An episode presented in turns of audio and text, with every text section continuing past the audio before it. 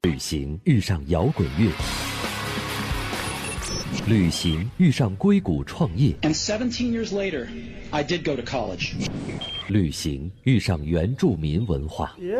耶哈咿哟啊咿呀，不谈情怀，只聊干货，一本旅行，一本旅各界大咖与你分享不为人知的目的地故事。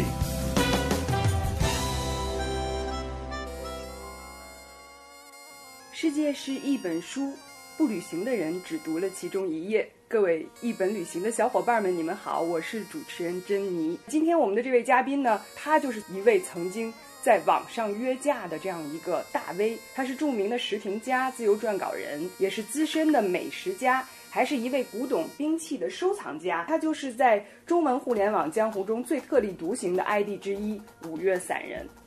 各位听众，大家好，我是五月散人，希望不会让你们吓到。啊怎么开始这样的一个网红的道路？其实也不算了，那个我最早咱们是同行嘛，嗯，我是从记者出身开始做，媒体，对对对，哦，那个我是从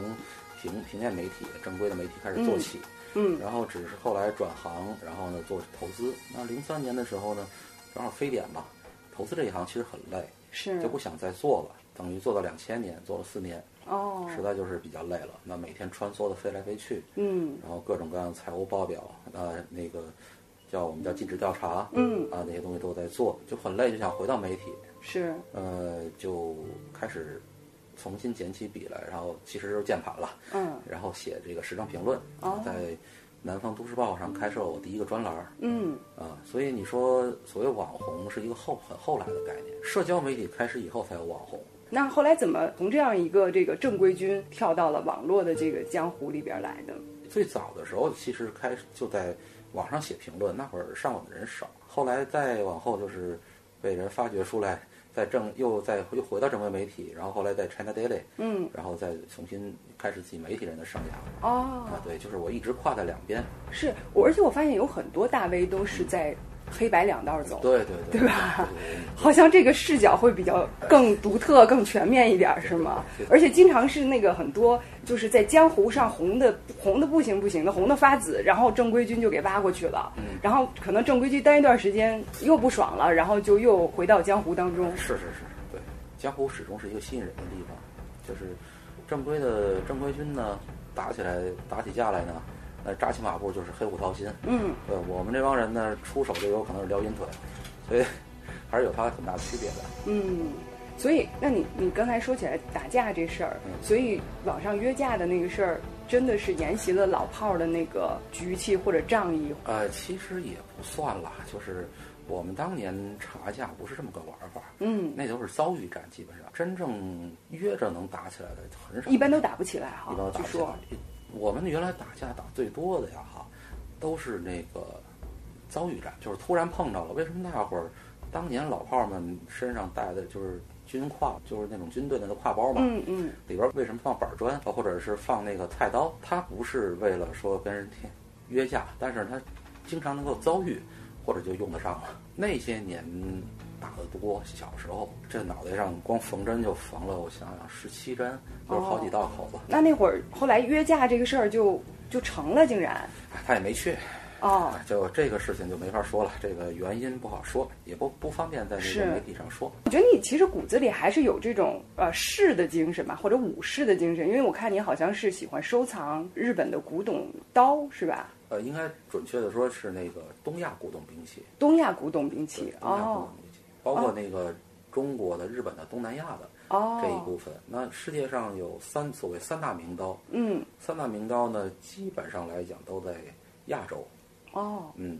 那那个日本刀是其中之一，东南亚的克里士、马来克里士是其中之一。那西亚方面呢，有那个就是乌兹，这个是另外一种。嗯就是这三种呢是大马士革，就是所谓的宾铁，我们我们古代说的宾铁。哦啊，对，这是三大三大名刀。那我收藏的不就是很少有这个西亚的这部分。哦乌兹啊、大马士革。那我基本收藏的都是这个，呃，日本的、中国的，还有这个，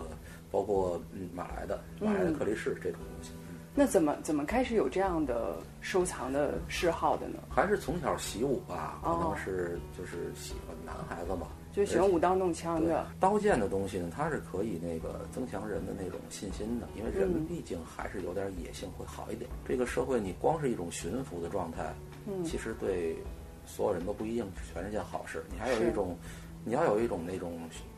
去争取一些东西的那种心态。是嗯，哎，这让我想起来那个小李子获奖那《荒野猎人》哈嗯嗯，本身这个人在一步一步进化过程当中，其实还是有很大可能性的，包括丢了野很多性。丢了很多嗯东西。那这种野性的话，如果你要是说拿到商业上，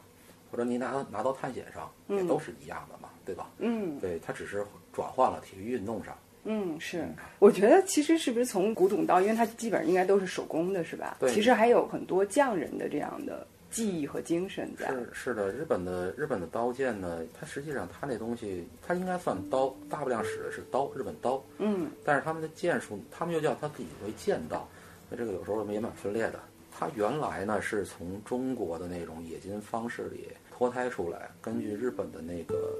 本身当地的条件，就是低温冶炼，然后形成它一套独特的风格。嗯呃，所谓的那种呃平面花纹钢嘛，就是它的那个刃纹什么的很清晰，多层锻打那种痕迹。嗯嗯，哦呃，对它，而且它分工极极严格。比如说我练钢铁就是练钢铁的，对吧？哦练出玉钢来，这叫玉钢。嗯然后呢，呃，打刀的就是打刀，哦做装具的就是做装具，研磨的就是研磨。最后几个步骤，然后合在一起成为一把很好的刀。嗯这个跟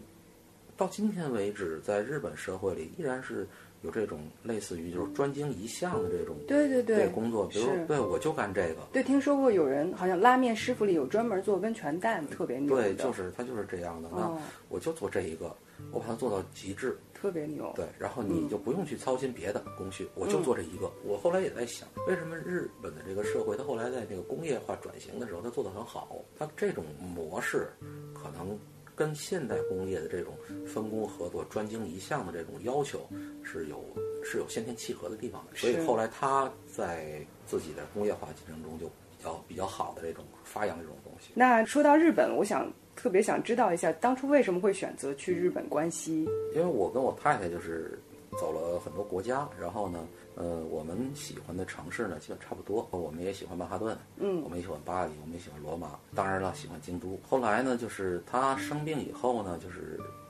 想俩找个地方去疗养治疗嘛，然后就选择这些国家，哦，对，就是就觉得其他国家有有一点远。还有一个很重要的地方呢，就是治疗的这种病，嗯在日本的效果是最好的。哦，对我们俩都喜欢这个京都呢，也就留在京都了。那京都和大阪给你们的最初的印象是什么样的呢？京都是一个是一个很美的城市呢，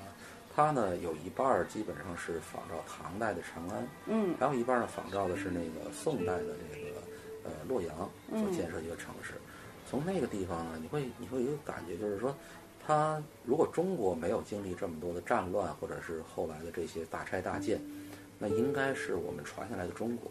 是，啊对吧？对，那这种状态下，你在你在一个地方，你不会觉得文化上有巨大的隔阂，你会觉得你非常轻易的能融入其中，而且尤其是你在看到满街的汉字，对吧是，这个。然后大阪呢有点不一样，大阪是一个山药味道很浓的城市，呃，它具备着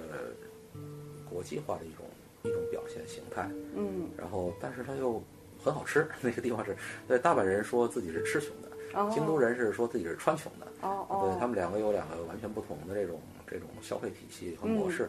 呃，但是都很让人觉得很舒服。哦，嗯那所谓好吃和这个。这大概怎么个好吃法呢？这个嗯我们没去过那儿的，怎么能够 OK，馋馋我们？那个这么讲吧，呃，米其林餐厅这个体系还是嗯得到大多数人承认的，对吧？选择出来的餐厅是有一定的这个水准的。那全世界的米其林三星餐厅有，我记得好像是一百一十二家。嗯，那在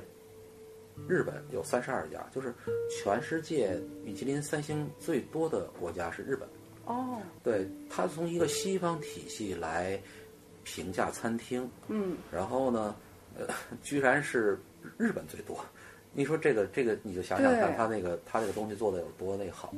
那我在大阪的公寓旁边呢，有一家米其林三星餐厅，西班牙菜，嗯日本人做西班牙菜得到了欧洲评委的最高认可，米其林三星的殊荣。你嗯你想想，那这是一个什么样的这个 呃城市啊？嗯说它很舒，在这方面上你就觉得很很爽了吧？哦，而且在这个在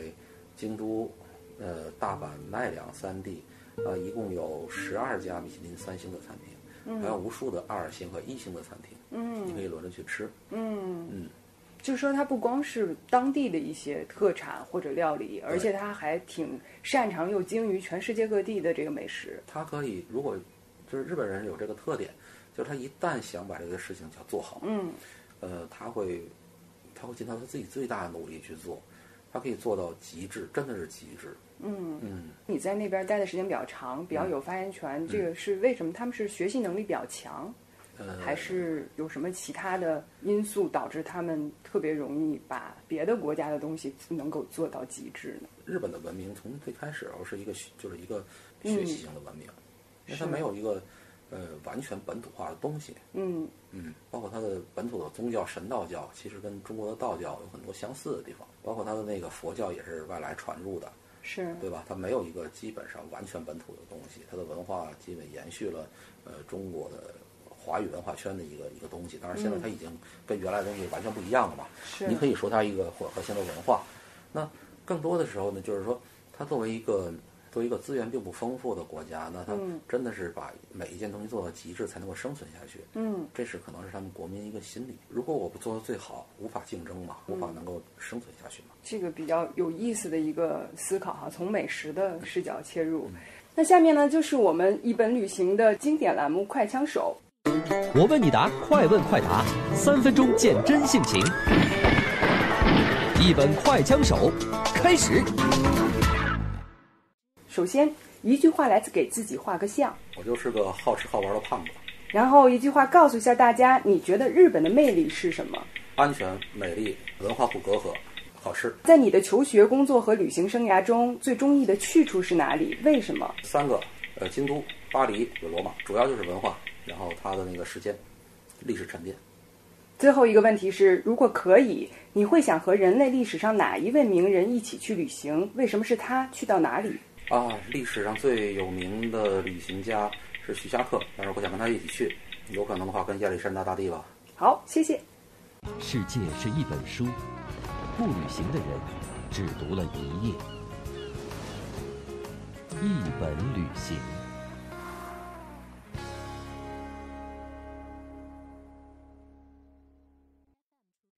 我还看你在不同的地方有称赞过京都，说嗯它是地球上最美丽的城市。也是听很多去过京都的朋友都在用不同的视角，有艺术家，有什么作家，有摄影师在在赞美这个城市。那你眼中的京都的美美在哪儿呢？文化它是这样的一个东西，就是它始终呢围绕在你身边，像空气一样的，它从它的建筑，从它的每一棵树、每一朵草，甚至每一片第一苔藓，能在向你传达一种文化上的信息。那就是走在一个从古到今，就像水流一样流过来的社会，你在中国你很难再见到这种这种感觉的东西了。是对我走在，我走在原来应该是世界上最伟大的城墙的二环路上，嗯，然后你看到两边都是这样的高楼大厦，你你不会再感觉到你生活在一个真真正正的文化里。你像今天应该也是雾霾了吧，京都雾霾。嗯你像在北京现在这个轻度的雾霾在，大概在京都或者是在日本任何一个城市，那基本就要发警报了，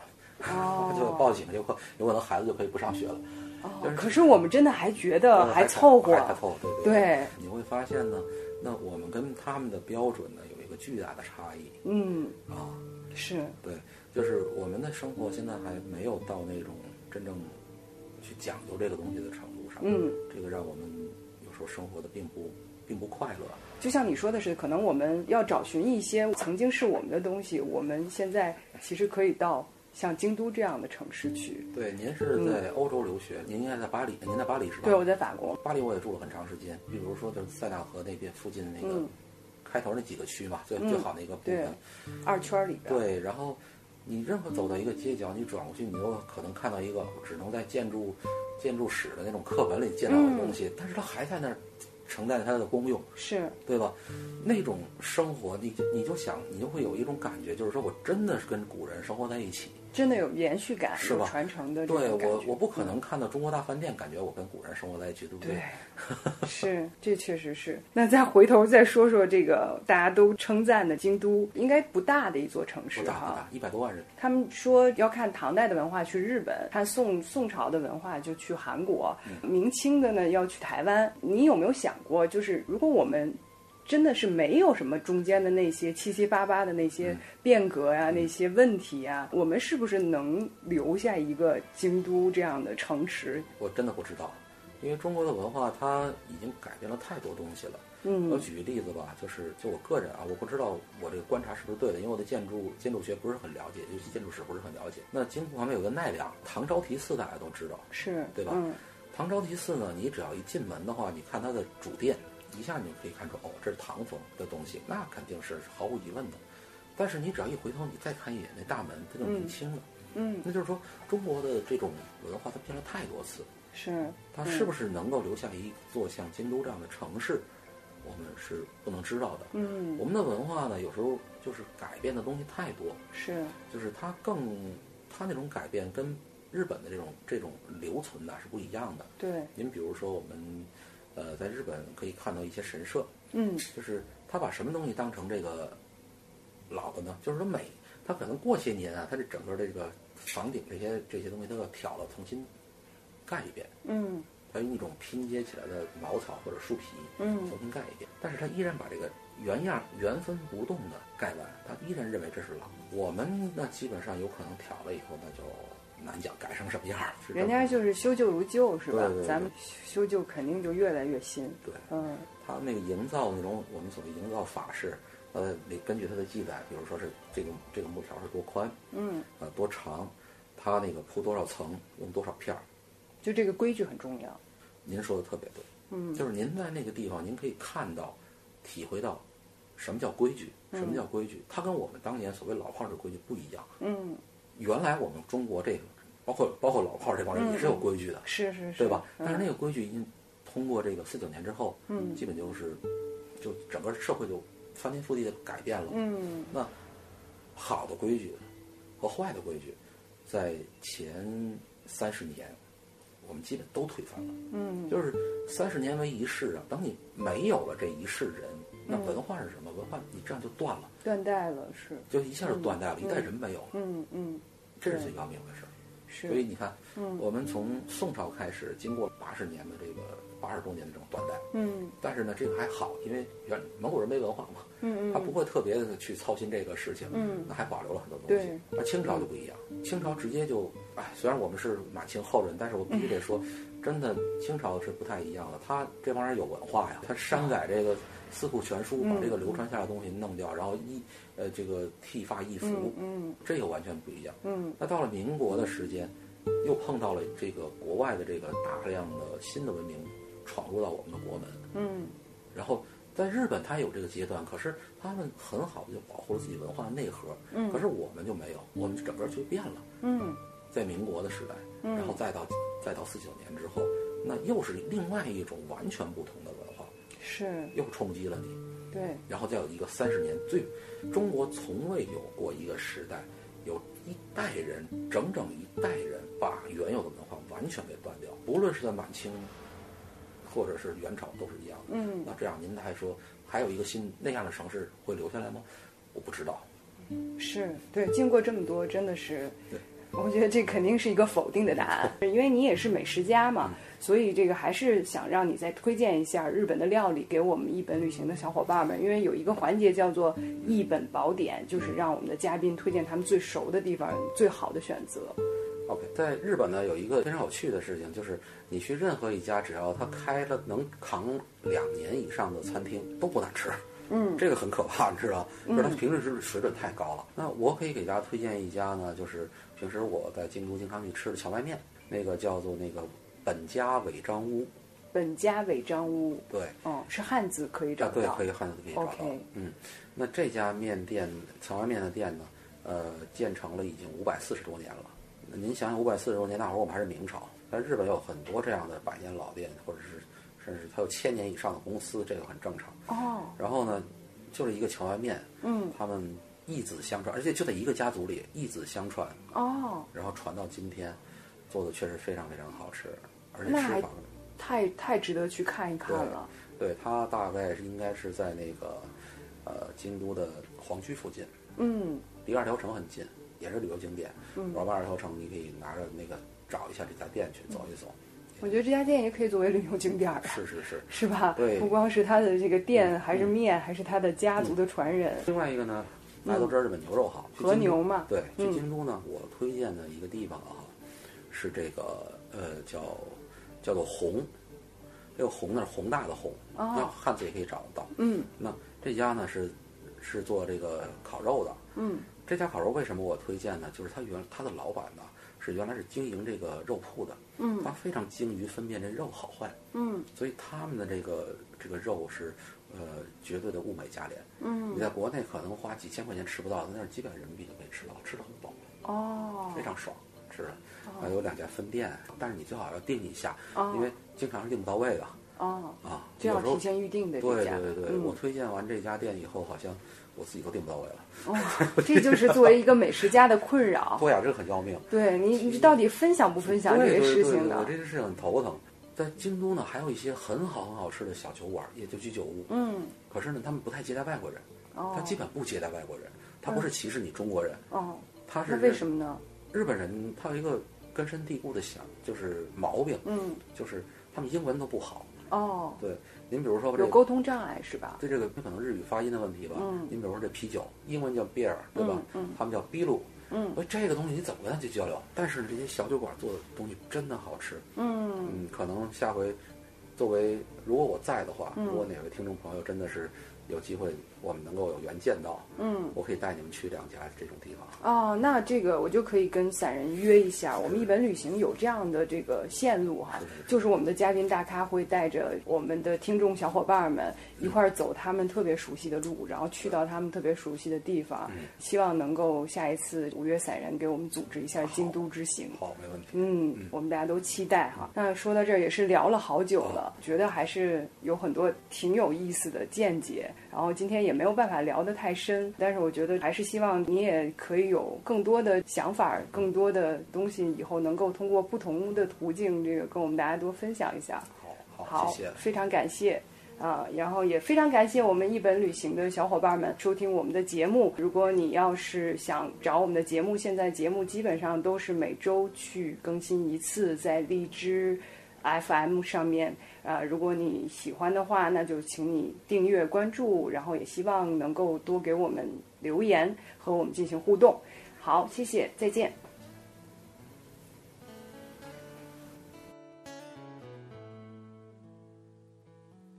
我的家就在二环路的里面，这里的人们有着那么多的时间，他们正在说着谁家的三长两短。他们正在看着你掏出什么牌子的烟。小饭馆里面辛勤的是外地的老乡们，他们的脸色像我一样。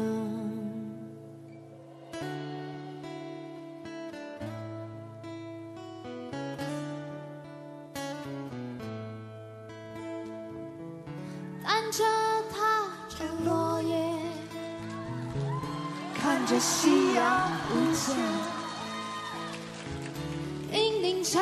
在望不清，望不去那溪水，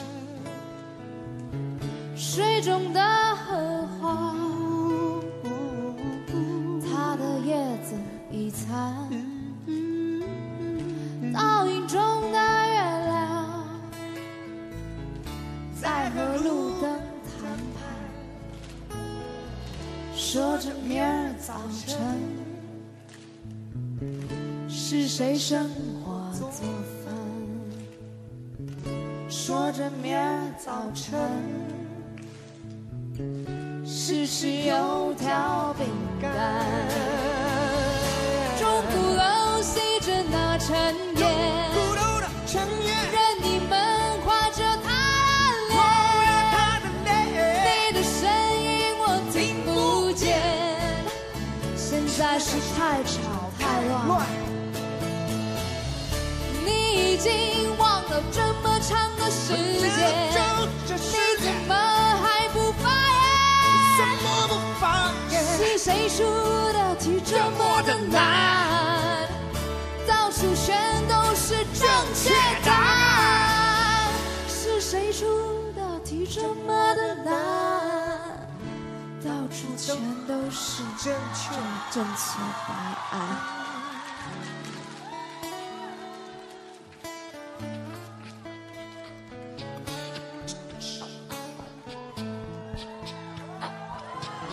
我的家就在二环路的里面。我的家，我的家，我的家就在这个地球的上面。